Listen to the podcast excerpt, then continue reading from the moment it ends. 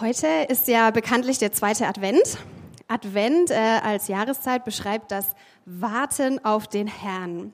Adventus Domini, Ankunft des Herrn. Traditionell wäre die Adventszeit eine Fastenzeit, eine Zeit, in der sich die Christen auf das Weihnachtsfest einstimmen. Aber ich möchte heute äh, mit euch noch ein bisschen weiter zurückgehen, äh, ein paar tausend Jahre, um genau zu sein. Wir beschäftigen uns heute mit einem Text, der 750 vor Christus entstanden ist. Und die Situation war folgende. Gott hat sich ein Volk erwählt. Er hat einen Mann zum Vater dieses Volkes gemacht und ähm, dessen Nachkommen haben sich immer weiter vermehrt. Sie wuchsen auf eine Familie mit 75 Menschen an. Dann brach eine Hungersnot aus in dem Land, in dem die Familie lebte. Und durch Gottes wunderbare Führung äh, konnten sie in einem Nachbarland Unterschlupf finden. Das Volk wurde immer größer und größer, über eine Million Menschen irgendwann. Es dauerte auch ungefähr 400 Jahre. Aber in der Zeit ist noch was passiert. Und zwar der Herrscher von dem rettenden Land, der natürlich auch nicht mehr derselbe war, dem wurde es immer unheimlicher, dass dieses Volk größer und größer wurde dass sie sich so sehr vermehrt haben. Und so machte er sie durch Schuldknechtschaft zu seinen Sklaven. Gott hat dieses Leid gesehen und eingegriffen. Er sah sein Volk leiden und konnte nicht länger zugucken. Er rettete sie auf sehr wundersame und wunderbare Weise aus diesem Land der Unterdrückung durch den großen Auszug. Aufgrund dessen hat das Volk dann einen Bund mit Gott geschlossen und ähm, sie entschieden sich dafür, sein Volk zu sein. Dafür gab Gott ihnen Weisungen als Zeichen dieses Bundes. Und nach diesen sollten sie sich ausrichten und sich ähm, ihr Leben danach gestalten. Gott verpflichtete sich im Gegenzug, im Gegenzug dazu, ähm, das Volk als sein besonderes Eigentum anzunehmen. Er versprach sich im besonderen Maße, um die Menschen zu kümmern. Ich fange deshalb so weit vorne an, weil das ist wichtig zu verstehen, wie es dann weitergeht. Das Volk wandte sich nämlich schnell von den Gedanken Gottes ab. Sie passten sich den Sitten und Gebräuchen des Landes an, in das er sie geführt hat. Er gab ihnen Boden, Nahrung, Riten und Sitten, aber sie haben schnell vergessen, wer er ist und was er für sie getan hat. Sie wandten sich nicht nur von Gott ab, sie handelten sogar bewusst und absichtsvoll gegen ihn. Nicht immer alle, es gab auch helle Momente, ähm, wo alles dann so gewirkt hat, wie es, es könnte wieder so werden wie am Anfang, ganz, ganz am Anfang. Aber es setzt eine Spirale ein oder ein Zyklus. Immer wieder neu wirbt Gott um sein, um sein Volk. Wie ein verschmähter Liebhaber oder ein zurückgewiesener Freund geht er immer und immer wieder neu trotzdem auf die Menschen zu. Er wirbt um dieses besondere Volk, das Volk, das eigentlich ein Beispiel dafür sein sollte, wie es ist, in Versöhnung mit Gott zu leben. Aber was geschah? Anstatt äh, den Gott des Lebens zu feiern, wurden tödliche Opfer gebracht. Anstatt Nächstenliebe und gutes Miteinander zu pflegen, wurden Menschen ausgebeutet und unterdrückt. Anstatt den Gott zu ehren, der alles wachsen und gedeihen lässt, weil er der Schöpfer von allem ist, beteten sie zu selbsterdachten Götzen aus Holz und Stein. Gott schreitet ein weiteres Mal ein. Er lässt sein Volk spüren, was passieren kann. Nach dem Tod des großen Königs Salomo zerfiel das Land innerlich und äußerlich. Es ist nun nicht mehr ein Volk, das in Einheit vor seinem Gott lebt, sondern jetzt sind es zwei Völker, zwei Länder. Und äh, das eine ist erstmal nicht besser als das andere. Es geht um Macht, es geht um Krieg, es geht um Vormachtstellung und wer äh, die Gestaltungshoheit über das Leben dieses Volkes hat. Aber auch hier gibt Gott wieder nicht auf. Er wirbt ein ums andere Mal um seine Auserwählten. Er erinnert sie an den Bund. Das tut er, indem er immer und immer wieder Propheten in das Land sendet, in beide Teile des Landes. Propheten, deren Aufgabe es ist, die Menschen an ihren geschlossenen Bund zu erinnern, an das, was er für sie getan hat und das, was Gott von ihnen fordert. Das sind keine unmenschlichen äh, Anforderungen. Zusammenfassend könnte man sagen, liebe Gott und deinen Nächsten wie dich selbst. Warum das so einfach ist? Ne, weil es im Neuen Testament als der Kern des Gesetzes zitiert wird. Aber der Alltag ist folgendermaßen. Familien sind zerrissen. Es gibt die, die noch an den alten Verheißungen festhalten, die versuchen heilig zu sein. Und es gibt die, die sich anderen Riten hingeben, die in fremden Tempeln opfern, die sich vielleicht prostituieren, um den Fruchtbarkeitsgöttern zu huldigen, oder Menschen, die ihre eigenen Kinder opfern. Es wird nicht mehr nach links oder nach rechts geguckt, sondern darauf, selber den größten Profit zu machen. Korruption breitet sich aus, die Reichen werden immer reicher, die Armen verhungern. Und das ist nicht bildlich gemeint, sondern tatsächlich. Witwen stehen vor dem Aus, Häuser und Boden werden gepfändet, Lebensgrundlagen entzogen. Ein Krieg bricht aus. Bruder kämpft gegen Bruder. In dem Zeitraum, in dem sich das Buch abspielt, aus dessen Text ich heute Morgen ähm, vorlesen werde, passiert Folgendes. Ein Teil des Landes, das sogenannte Nordreich, wird von einem fremden Volk angegriffen und wird verschleppt. Sie wurden nach Assyrien verschleppt und von vielen frommen Leuten wurde das als Gericht Gottes gedeutet. Gott hat sich zurückgezogen. Er hat seinen Schutz von dem Volk weggenommen. Irgendwie auch verständlich. Wenn jemand mit dir nichts mehr zu tun haben will, willst du vielleicht auch irgendwann nicht mehr. Und in der Zeit des größten Chaos tritt unser Prophet heute Morgen auf. Sein Wirkzeitpunkt ist ein bisschen umstritten, weil es sprachliche und inhaltliche Veränderungen innerhalb des Buches gibt, weil es ein sehr großes Buch ist. Glauben manche, dass es von mehreren Autoren geschrieben ist. Aber ich äh, bin der Meinung, dass Menschen sich innerhalb ihres Lebens verändern und deswegen auch die Texte, die wir vielleicht schreiben. Ähm, ich glaube aber auch, dass diese Überlegung nicht so viel Einfluss darauf hat, wie wir mit den Texten umgehen, die sind erstmal da und wir müssen mit ihnen umgehen lernen. Gliedern lässt sich das Buch in drei Teile. Zum einen zeitgenössische Texte, also Texte, wo es um die Situation damals ging, messianische Texte und Texte mit Bezug zu endzeitlichen Themen, also das, was noch kommen wird. Mein Text heute Morgen ist ein messianischer Text, eingebettet in sehr viel zeitgenössische Bezüge. Das macht ihn so spannend und so herausfordernd auch auszulegen. Ich lese aus Jesaja 11. Aus dem Stumpf Isai wird ein Spross hervorgehen. Ein neuer Trieb aus seinen Wurzeln wird Frucht tragen. Auf ihm wird der Geist des Herrn ruhen, der Geist der Weisheit und des Verstandes, der Geist des Rates und der Macht, der Geist der Erkenntnis und der Furcht des Herrn. Er wird an der Furcht des Herrn wohlgefallen haben. Sein Urteil wird sich nicht auf Äußerlichkeiten gründen. Er wird nicht aufgrund dessen, was er hört, entscheiden. Er sorgt für Gerechtigkeit unter den Armen und verschafft den Unterdrückten Recht. Er schlägt das Land mit der Rute seiner Lippen und tötet die Gottlosen mit dem Hauch seines Mundes. Gerechtigkeit ist sein Gürtel und Wahrheit sein Gurt. Dann werden der Wolf und das Lamm einträchtig zusammenleben. Der Leopard und die Ziegen werden beieinander lagern. Kalb, Löwe und Mastvieh werden Freunde und ein kleiner Junge wird sie hüten. Kuh und Bär werden miteinander weiden. Ihre Jungen werden nebeneinander ruhen. Der Löwe wird Stroh fressen wie das Vieh. Der Säugling spielt am Schlupfloch der Otter. Ja, ein Kleinkind steckt seine Hand in ein, eine Giftschlangenhöhle. Auf meinem ganzen heiligen Berg wird niemand mehr etwas Böses tun oder Unheil stiften. Denn wie das Wasser das Meer füllt, so wird die Erde mit der Erkenntnis des Herrn erfüllt sein.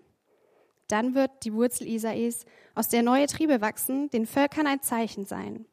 Sie werden unermüdlich nach ihr fragen und sie werden in Herrlichkeit leben.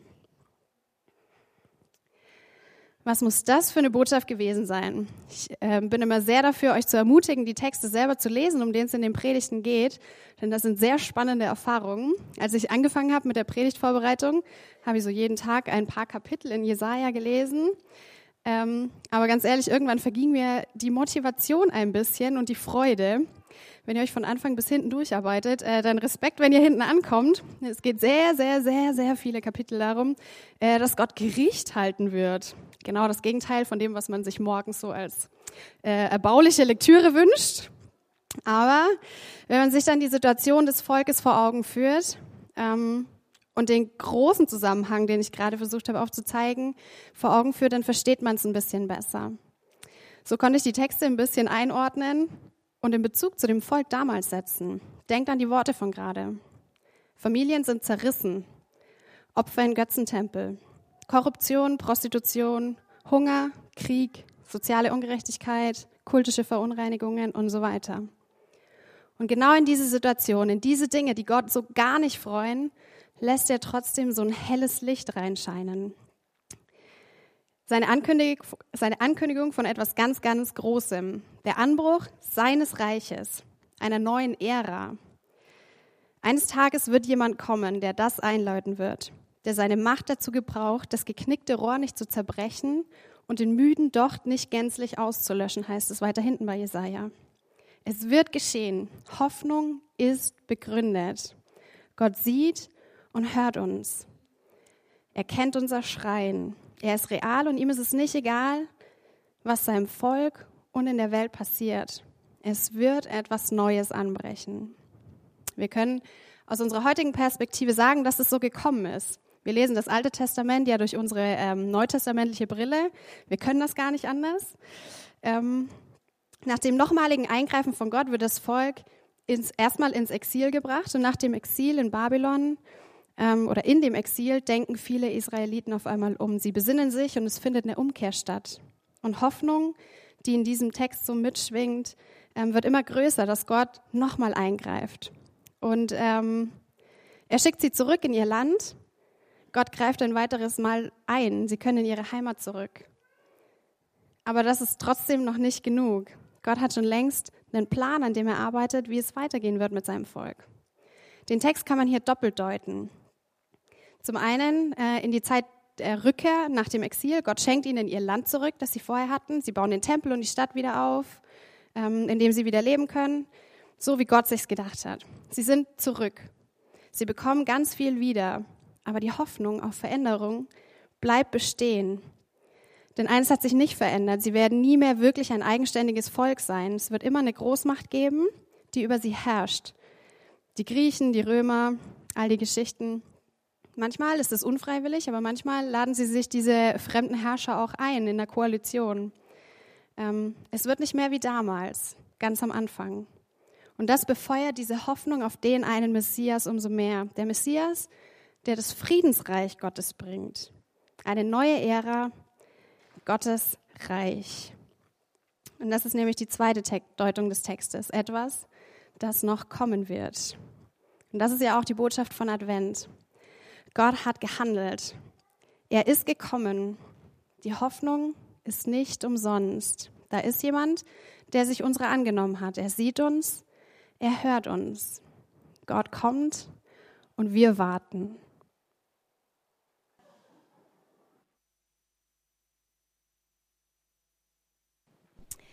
Der erste Teil der Predigt hat sich mit dem Volk Israel und seiner Situation beschäftigt.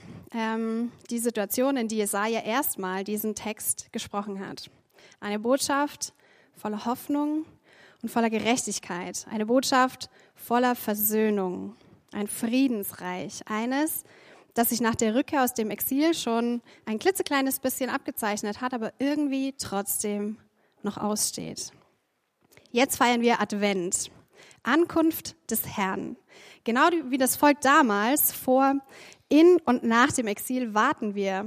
Unsere Umstände sind jetzt zwar anders, wir leben 2000 nach Christus, aber trotzdem. Wenn ich mir die Beschreibung von damals anschaue, stelle ich gar nicht so viele Veränderungen fest. Denk mal an die Predigt von Udo von vor drei Wochen, glaube ich, war es. Äh, da hat er über Paulus und Römer 8 gepredigt, ähm, auf die dieser Text sich dann auch stützt. Also der Text stützt sich auf den von heute. Ähm, die Schöpfung stöhnt und jammert immer noch nach Erlösung. Ich weiß nicht, was dieses Warten auf dich für eine Wirkung hat, wenn wir im Advent die Ankunft dieses Retters herbeisehnen. Dann aus gutem Grund. Man muss nur mal die Nachrichten anmachen. Krieg. Die Menschen sind auf der Flucht vor diesen Kriegen. Katastrophen, globale Erwärmungen, Kinderarbeit, Ausbeutung. Aber manchmal müssen wir gar nicht so weit weggucken ans andere Ende der Welt. Manchmal reicht ein Blick in unsere Familien, zerrissene Beziehungen, Streit und Unversöhntheit. Ein ausgenutzt werden am Arbeitsplatz vielleicht, emotionale Kälte fremden Menschen gegenüber, Ellenbogengesellschaft. All das lässt uns immer noch warten und hoffen, dass dieses Friedensreich Gottes da Einzug erhält dass es kommt, dass Frieden in Konflikten möglich sein wird, dass Kinder Kinder sein dürfen und dass jeder ein Zuhause hat, wo er sich wohl und sicher fühlt.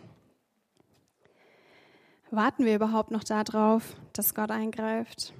Erwartest du voller Freude und Hoffnung sein Handeln? Rechnest du noch damit, dass Gott das sieht und hört? Lebst du in einer neuen und anderen Lebenswelt?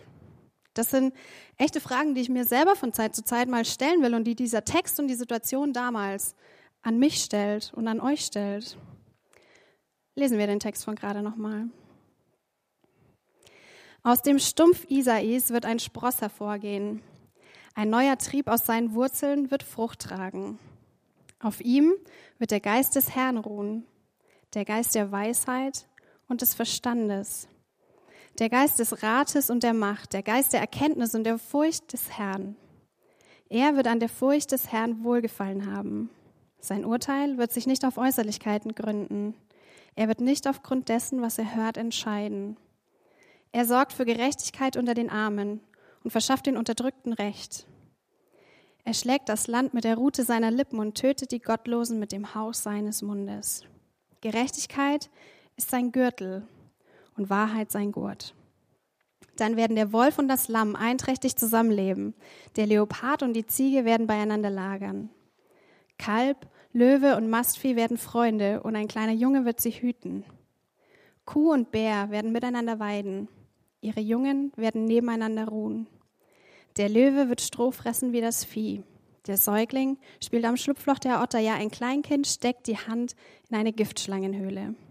Meinem ganzen heiligen Berg wird niemand mehr etwas Böses tun oder Unheil stiften. Denn wie das Wasser das Meer füllt, so wird die Erde mit der Erkenntnis des Herrn erfüllt sein. Dann wird die Wurzel Isais, aus der neue Triebe wachsen, den Völkern ein Zeichen sein. Sie werden unermüdlich nach ihr fragen und sie werden in Herrlichkeit leben. All das beschreibt Gott, unseren Gott. Das sind für mich keine Bilder oder Metaphern, das sind Beschreibungen eines lebendigen Gottes. Eine, eines Gottes, der sich selber nicht so schade war, seine Herrlichkeit zu verlassen, sondern sich in unseren Schmutz gesetzt hat. Und all das, was zwischen Gott und der Welt war, selber weggetragen hat. Vielleicht kommt euch dieser Text wie eine Utopie vor, nicht sichtbar und nicht zu erreichen. Zugegeben, ich finde es auch nicht gerade leicht, aber wenn wir diesen Text auf Jesus beziehen, und das tun wir, weil wir glauben, dass er der Retter ist, dann muss sich unsere Perspektive ändern. Jesus brachte durch seine Geburt und seinen Tod diesen Neuanfang, von dem Jesaja hier schreibt. Durch sein Wirken auf der Erde nahm Gottes Reich Gestalt an. Es bekam sozusagen sein Gesicht. Er hat gezeigt, wie wir in Versöhntheit mit Gott und mit unseren Mitmenschen leben können. Er macht diesen Neuanfang möglich. Jesus wird auch als Weisheit in Person beschrieben in der Bibel. Immer klug handelnd, mit den Schriftgelehrten ist er anders umgegangen als mit Kranken und Lahmen. Er geht mit allen so um, wie sie es gebraucht haben und wie sie es verstanden haben. Er konnte unterscheiden, weil sein Verstand sehr, sehr einzigartig war. Denkt an seine Predigten, die Bergpredigt zum Beispiel durchzogen von Weisheit, die, uns fast, die sich uns fast nicht erschließt. Er, der alle Macht des Himmels und der Welt hat, dem Wind und Wellen gehorchen müssen und der immer die richtigen Worte findet, der jedem das Herz anrühren kann, weil er weiß, was zu sagen und zu tun ist. Er selbst lebte in dieser Furcht vor Gott, von dem dieser Text hier redet, und durch sein Auftreten löste er das bei anderen Leuten aus. Denkt an Petrus oder die Jünger im Sturm, an den Hauptmann am Kreuz. Selbst der kam zur Erkenntnis Gottes. Jesus hat sich nicht um das gesellschaftliche Ansehen der Person gekümmert, in dem Sinne, dass es wichtig für ihn war. Er hat äh, sich mit Zöllnern, Prostituierten an einen Tisch gesetzt. Er trat ein für Kinder, für Arme, für Kranke und schaffte so wieder Teilhabe am gesellschaftlichen Leben. Er bildete sozusagen eine Lobby für die, die keine hatten. Er konnte Sünden vergeben und das für jeden, der glaubte. Er, der predigte, die andere Wange hinzuhalten und selber den dritten Weg gehen musste, sehr schmerzlich, durch dessen Opfer wir heute eine Erlösungstat sehen, auf die wir uns beziehen können, um zu Gott zu kommen. Durch seinen Tod können wir leben, dessen Leben und Wirken davon getrieben war, in Gemeinschaft mit Gott zu leben und der andere in diese Suche mit reingenommen hat, in diese Versöhntheit eingeladen hat. Er, der uns befreit hat. Jesus hat all das verkörpert. Er ließ eben dieses Reich Gottes anbrechen und Wirklichkeit werden. Und er bot jedem an, daran teilzuhaben. Auch denen, die ihn vielleicht abgelehnt haben. Ihr versteht jetzt das Spannungsfeld. Einerseits sehnt sich die gesamte Welt nach Erlösung und das Reich Gottes herbei. Andererseits ist Jesus ja trotzdem schon da gewesen ähm, und es ist irgendwie schon angebrochen. Es ist ja schließlich kein Geheimnis mehr, dass wir an Weihnachten genau die Geburt dieses Retters, des Messias, Jesus Christus, feiern. Wenn Jesus also der Messias ist, dann ist dieses Friedensreich ja schon da. Das ist doch die gute Nachricht von Weihnachten. Etwas Neues hat begonnen und trotzdem feiern wir im Advent noch das Warten auf diese Ankunft. Scheinbar, weil es irgendwie doch nicht ganz komplett ist. Ist Gott so schwach, dass er nicht als König regieren kann oder ist es ihm einfach egal, was in der Welt passiert? Die Texte lassen uns scheinbar die Wahl zwischen diesen Möglichkeiten, Gott entweder als Despoten ohne Gefühle dastehen zu lassen oder wir sprechen ihm Macht und Handlungsfähigkeit ab.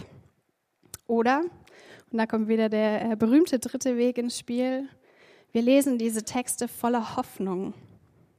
Die Hoffnung in diesen Texten schafft es nämlich, beides zusammenzudenken. Gott regiert als souveräner König und trotzdem sehen wir diese Herrschaft noch nicht überall. Eine verborgene Herrschaft, wenn man vielleicht so will. Sie ist noch nicht von jedem erkannt. Sie ist da und doch noch nicht da. Sie ist gegenwärtig und doch auch zukünftig. Sie ist im Himmel schon real und doch auf Erden noch nicht überall erkennbar. Gott ist schon jetzt König und doch wird seine Königsherrschaft erst in Zukunft vollendet sein, schreibt der Neutestamentler Guido Baltes dazu. Hier lässt sich super der Bogen spannen zu der Geschichte, wo ich angefangen habe. Weil das erste Mal, wo das Reich Gottes erwähnt wird, ist der Auszug der Israeliten aus Ägypten. Da wird es als erstes Mal als solches benannt. In vielen Texten der Bibel finden wir sowohl einen diesseitigen Bezug genauso wie einen jenseitigen, also ein schon jetzt und trotzdem ein noch nicht. Denkt an die Gleichnisse, die Jesus über das Reich Gottes zum Beispiel erzählt hat.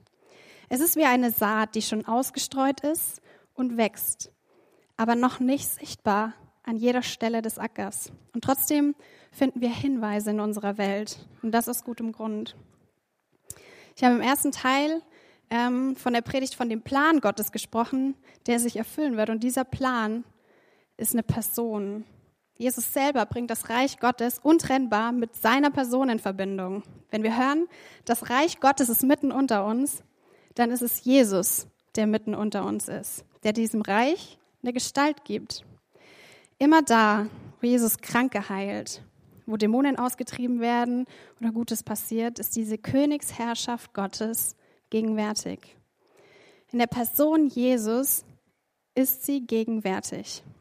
Und durch Jesus sind seine Nachfolger ähm, in der Kirchengeschichte dazu befähigt worden, diese Königsherrschaft zu verbreiten. Es gibt diese Hoffnungszeichen.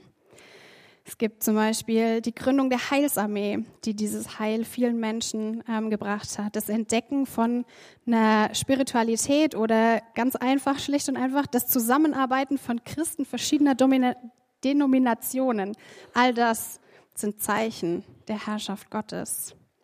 Das Anbrechen seines Reiches. Und das immer sowohl auf einer geistlich-spirituellen Ebene genauso wie auf einer physisch-materiellen. Immer Hand in Hand, nie getrennt voneinander. Mal mehr Betonung auf dem einen, mal mehr auf der anderen, aber immer nie werten. Das ist immer beides gleichzeitig. Das Reich Gottes ist in Jesus angebrochen, aber noch nicht vollendet. Seine Person hat diese neue Ära eingeleitet. Das Friedensreich ist da. Vielleicht als eine Art Parallelkultur, die neben anderen Kulturen her existiert. Manchmal ist sie deckungsgleich. Ich denke da zum Beispiel an christliche Familien, in der Kinder von Anfang an Wertschätzung und gute Werte mitgegeben werden. Das ist für mich Reich Gottes. Manchmal ist es aber auch Kontrastgesellschaften, Korrektiv, zum Beispiel am Arbeitsplatz, wenn es nur darum geht, mehr Geld zu verdienen oder mehr Profit rauszuschlagen. Manchmal sehen wir dann in unserer Welt diese kleinen Durchbrüche der anderen Lebenswirklichkeit. Eine Wirklichkeit, die zwar da ist, aber noch nicht vollkommen. Sie ist angebrochen, aber noch nicht ganz. Das, Spannungsvoll, das Spannungsfeld von dem schon jetzt, aber noch nicht. Ein Theologe beschreibt es als kreative Spannung. Und seitdem ich dieses Wort kenne, ähm, benutze ich es immer, ähm, weil das fasst es für mich sehr, sehr gut zusammen. Und ich würde euch gerne was anderes sagen, aber ich glaube, diese Spannung, mit der müssen wir lernen, umzugehen. Deshalb mag ich den Advent so sehr. Er ist ein wir warten noch. Aber dann kommt Weihnachten und das sagt, es ist schon da. Das Spannende ist doch, auch wir können heute noch warten, aber in dem Wissen, dass er schon da ist. Er kann kommen, weil er schon da ist. Ein bisschen paradox. Aber genau das ist diese kreative Spannung. In Jesus hat das Reich Gottes in dieser Welt eine Gestalt bekommen. Und durch den Heiligen Geist können wir in diesem neuen, friedensstiftenden Reich Gottes leben und in ihm agieren. Wir als sein auserwähltes Volk, als die neuen Triebe, als seine Kinder und als seine Untertanen, als seine Freunde, wie Jesus selber mal sagt. Wir können in diesem Friedensreich leben, egal wie die Umstände sind, vielleicht nicht ganz egal, aber durch sie hindurch. Und ich möchte sogar noch einen Schritt weiter gehen heute Morgen. Wichtig ist mir nämlich noch ein Punkt. Ganz oft ähm, sagt man unter Christen, wir bauen das Reich Gottes. Dieses Konzept findet sich aber im Neuen Testament gar nicht. Wir können dieses Friedensreich nicht bauen, weil Gott der Bauherr ist. Wir können in dieses Reich nur hineinkommen, es empfangen oder hineingehen. Gott ist König und Bauherr dieses Reiches. Nicht wir herrschen, nicht wir müssen es ausbreiten, sondern Gott macht es. Wir reagieren auf seine Herrschaft.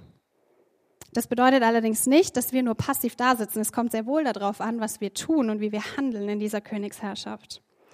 Wir sind Gottes Ebenbilder. Wir sind Bürger dieses neuen Reiches, das nicht von dieser Welt ist und das eine ganz neue Lebenswirklichkeit bietet. Aber wir sind nicht nur Bürger, wir sind auch Botschafter dieses Reiches. Wir dürfen nicht nur selber diesen Frieden, den Jesus uns verheißen hat, erleben, sondern wir dürfen ihn auch weitertragen. Jesus sendet seine Jünger genau mit diesem Auftrag in die Welt, andere Menschen in dieses Reich einzuladen. Er nennt das Jünger machen. Wir sind diejenigen, unter denen es anfangen kann und anfangen muss. Wir als Gemeinde Gottes, wir leben in dieser neuen Lebenswelt. Wir wissen um diese angebrochene Ära und wir kennen seine Anliegen und können daran partizipieren. Ganz konkret ähm, können wir zum einen dafür beten, dass sich dieses Reich ausbreitet und danach trachten. Wir sind diejenigen, die diese Herrschaft auch verkünden und es benennen, da wo das passiert. Wir sind es auch, die nach diesen neuen Regeln des Reiches leben können. Liebe Gott und deinen Nächsten wie dich selbst. So einfach wie das klingt, so herausfordernd ist das manchmal. Aber wenn wir anfangen, danach zu leben, dann glaube ich, hat das das Potenzial, die gesamte Welt zu verändern. Im Kleinen wie im Großen. Aber alles Große hat mal klein angefangen. Einige Beispiele, wie das konkret ausschauen kann. Wir können vergeben. Wir können unsere Feinde lieben. Wir können der Gerechtigkeit Gottes vertrauen und müssen uns nicht selber um unsere Rache kümmern. Wir können anderen helfen, nur um der Hilfe willen. Wir könnten zu zweite Meile mit gern werden, nicht, weil wir den Himmel auf die Erde arbeiten müssen, aber weil wir so ein Stück Himmel auf Erde verkörpern können. In dem Bewusstsein und in der Hoffnung, dass es trotzdem noch ein zukünftiges, ein vollkommenes Reich geben wird. Er kommt. Er kam. Er komme. Er ist gekommen. Er wird kommen. Er wird gekommen sein. All diese Sätze sind zu gleichen Teilen wahr und widersprechen sich nicht. Sie schließen sich nicht gegenseitig aus. Bei Gott ist es nämlich selten ein Entweder-Oder, sondern ganz oft ein sowohl als auch. Und ich möchte euch noch einen Text vorlesen, der direkt an diesen Jesaja 11 Text anschließt, ähm, aus dem zwölften Kapitel. Dann wirst du sagen, ich danke dir, Herr. Du warst über mich zornig, doch dein Zorn hat sich gelegt und nun tröstest du mich. Siehe, Gott ist meine Rettung. Ich vertraue ihm, hab keine Angst. Gott, der Herr, ist meine Stärke und ich lobe ihn. Er wurde mein Retter. Ich werde mit Freuden aus den Quellen seines Heils Wasser schöpfen. Ihr werdet dann sagen, dank dem Herrn, ruft seinen Namen an, sagt der ganzen Welt, was er getan hat. Erzählt allen, wie groß sein Name ist. Singt für den Herrn, denn er hat Großes getan. Verkündet es auf der ganzen Welt, jubelt und freut euch, Einwohner Jerusalems. Denn der Heilige Israels, der unter euch lebt, ist groß. Immer dann, wenn wir das sagen können, hat sich dieses Friedensreich durchgesetzt. Da ist für mich Reich Gottes. Wir können diese Hoffnungslichter als solche identifizieren und andere damit reinnehmen. Wir können Kontrastgesellschaft sein und andere mit in unseren Lobpreis hineinnehmen und mit einsteigen lassen und ähm, diese herrlichen Taten Gottes in und durch uns und in und durch andere ähm, entdecken und feiern. Wir möchten jetzt nach der Predigt noch eine Zeit haben, ähm, wo wir ein bisschen Stille haben. Ähm, ich habe euch ein paar Fragen mitgedacht, wenn euch das hilft, darüber nachzudenken, wie das konkret für euch werden kann, wie das in den Situationen, in denen ihr steckt, aussehen kann, wie dieses Reich Gottes da Einzug erhält, dieses Friedensreich. Ihr könnt darüber nachdenken, was so eure Rolle, eure Aufgabe in diesem Ganzen sein könnte. Ihr könnt darüber nachdenken, was passieren würde, wenn ihr nicht nur hofft, sondern danach lebt, dass er schon da ist. Und ihr könnt darüber nachdenken, was passieren würde, wenn wir anfangen, auch danach zu leben. Die Margit wird das Ganze dann mit einem Gebet abschließen.